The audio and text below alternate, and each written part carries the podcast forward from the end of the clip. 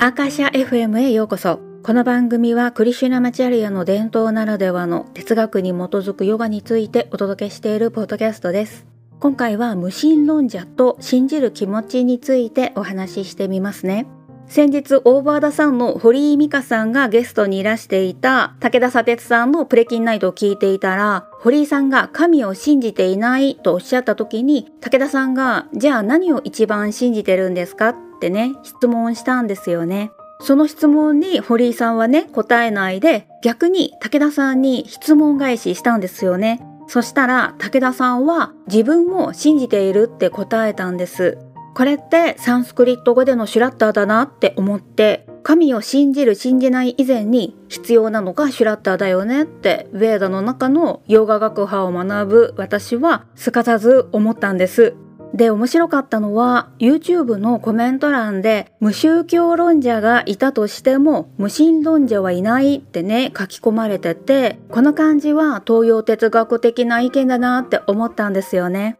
インド哲学で言ったらヴェーダとしての神といえばブラフマまたはブラムハというコンセプトで世界を作り出した存在みたいなことになるんです。でもブラムハ的存在はヨガ学派においてはイーシュバラなんだけれどもこのイーシュバラっていうコンセプトうちの伝統での解釈は higher being で直訳するとより高い存在なんですね。そんなイーシュバラがどのように私たちよりも素晴らしいのかっていう部分はヨーガスートラでねきちんと示されているんだけれども平たく言うとお天道様的に私は捉えています。だから無宗教であることに関しては私もある意味そうなんだけれども無神論ではないんです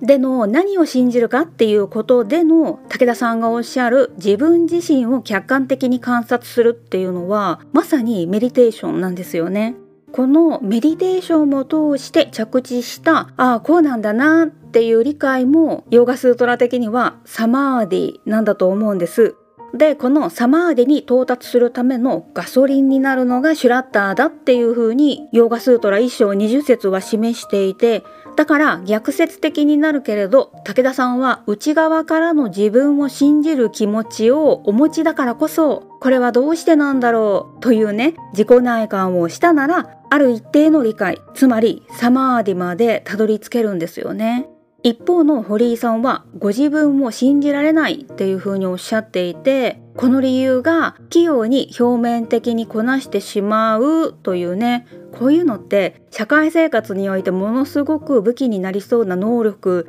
をお持ちだからこそ自分に対して偽物という意識があるっておっしゃってるんです。興味深くないですか？で私から見ると武田さんはとてもヨガ的な人で堀井さんは外部から期待される自分と本質的な自分との乖離に悩んでいるかあるいは悩んでないとしても何か違和感を覚えているみたいなこういう風なお気持ちをお持ちの方って多くいらっしゃるんじゃないかなと思うんですが堀井さんは優秀だからこそ今まで機能していたこういう能力を捨てることができないし少なくとも今のところは捨てるつもりがないんだろうなとか勝手に感じちゃいました。プレキンナイトの YouTube へのリンクは概要に貼っておきますね。